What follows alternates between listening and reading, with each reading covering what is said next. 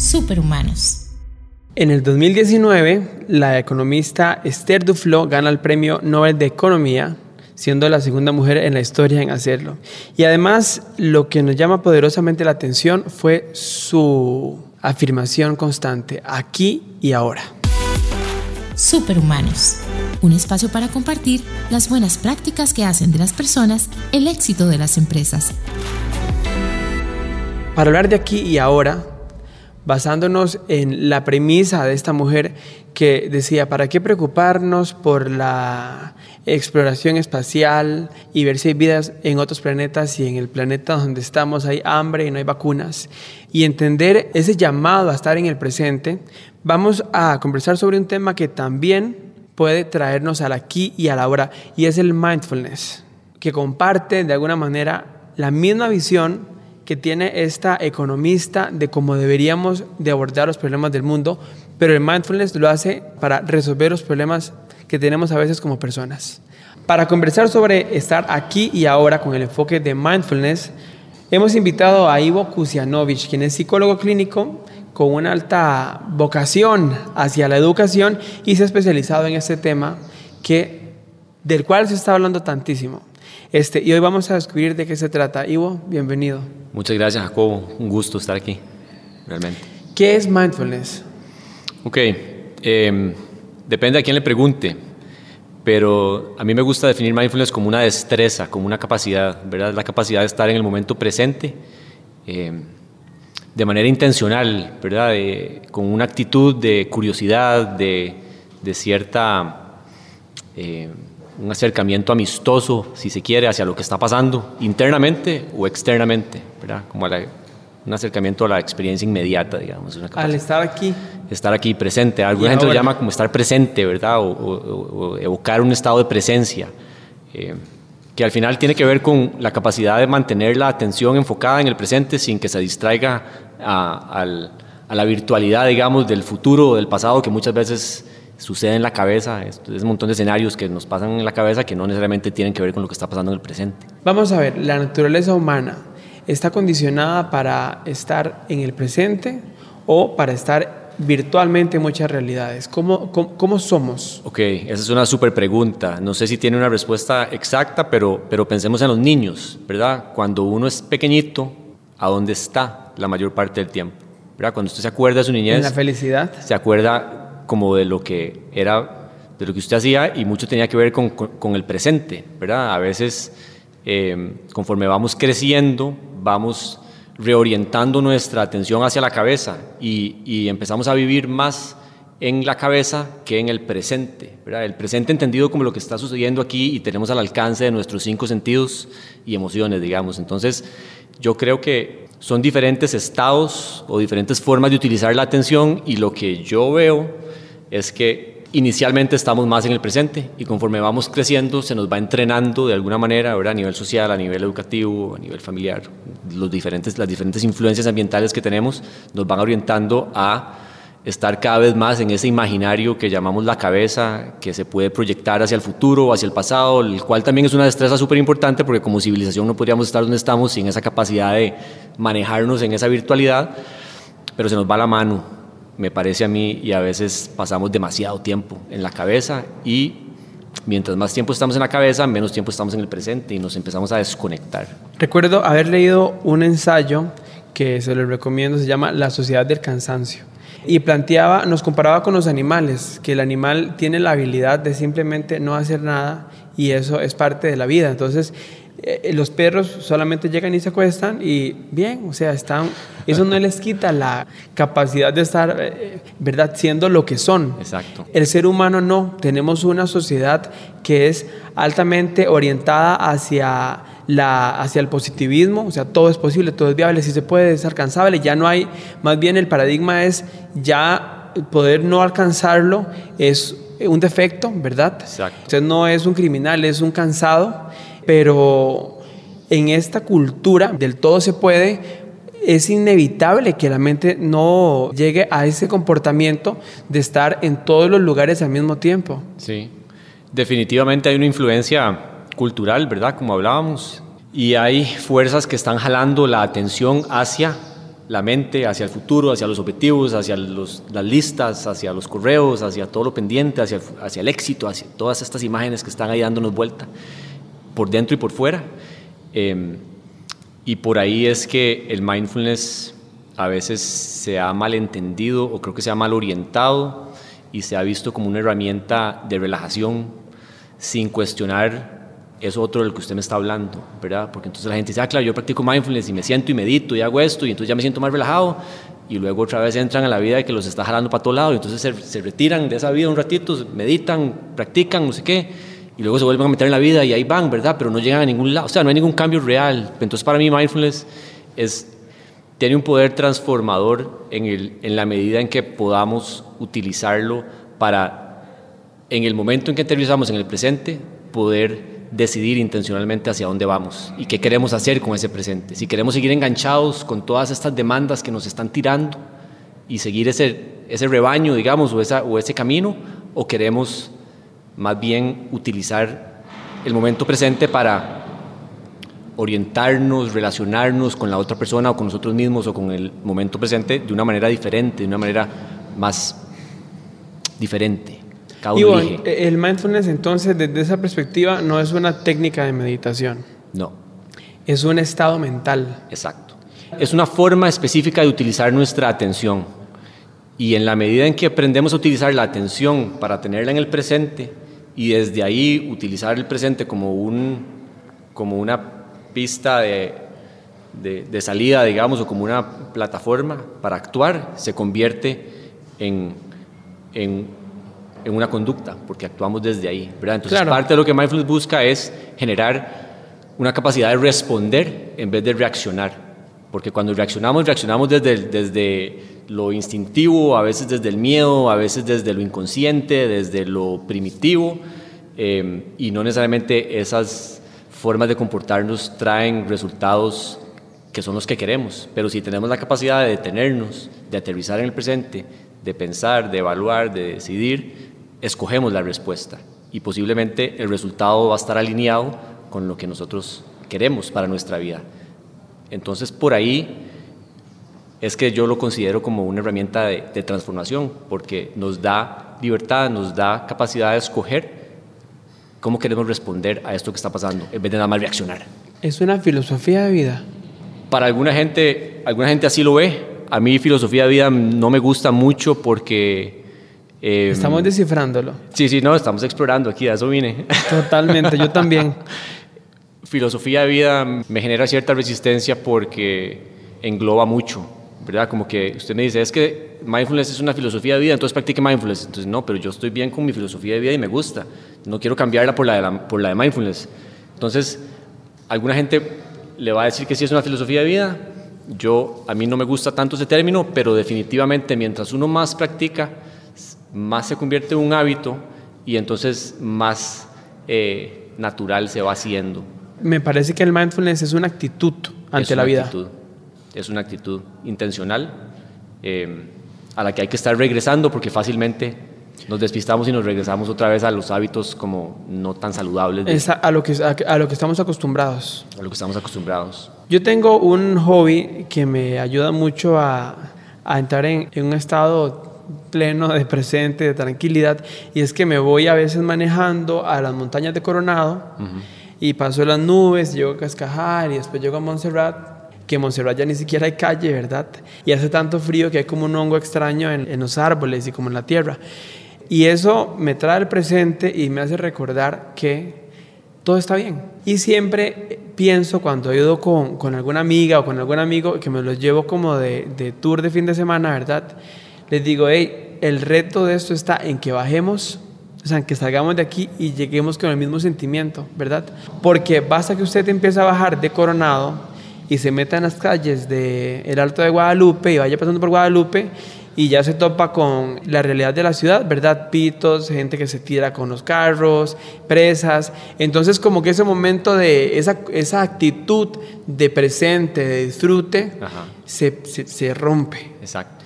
Si el mindfulness uno lo tuviese como una herramienta más consciente en su vida, yo creo que podría bajar de la montaña y estar más tranquilo.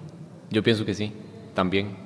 Porque parte de la, del poder que tiene es que mientras usted más practica, más se fortalece en su cerebro a nivel neuronal, las conexiones internas que se, que se activan cuando usted practica ese tipo de atención se fortalecen. Es como, es como hacer ejercicio, ¿verdad? Si usted alza pesas, se alza pesas, se alza pesas, el músculo se va haciendo más grande. Igual es internamente, tenemos, tenemos habilidades y músculos internos que mientras más utilizamos neurológicamente o neuronalmente, no sé cuál es la palabra correcta, se, se van cableando más y más y más fuerte. Entonces es más fácil hacerlo y se convierte en un hábito. Al principio es muy complicado, pero después se va haciendo más fácil. El cerebro es un músculo que se entrena que aprende a comportarse o a reaccionar de cierta manera de acuerdo a los estímulos que tiene. Y justamente los hábitos se crean de esa manera.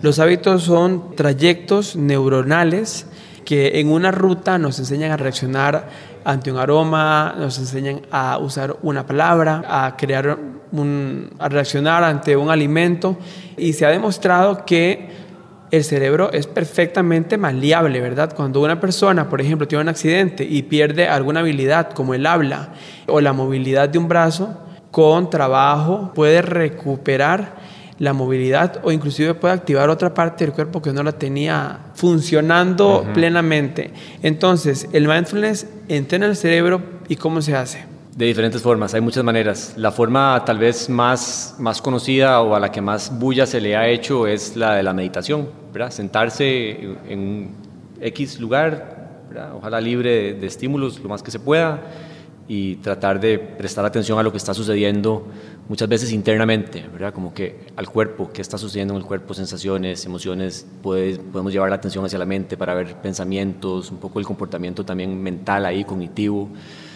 Eh, e, e, ese es como el, como el picture boy que llaman, ¿verdad? El mindfulness, pero realmente mindfulness se puede practicar en cualquier momento haciendo lo que sea, siempre y cuando usted logre conectar con lo que está pasando en el presente, ¿verdad? Entonces usted puede estar tomando un café y puede estar completamente ajeno a la experiencia de tomarse el café sin oler, sin saborear, sin sentir casi, incluso puede quemar la lengua por, por falta de cuidado, porque su, su atención está en la cabeza, en lo que tiene que hacer dentro de dos horas o en lo que pasó hace tres días.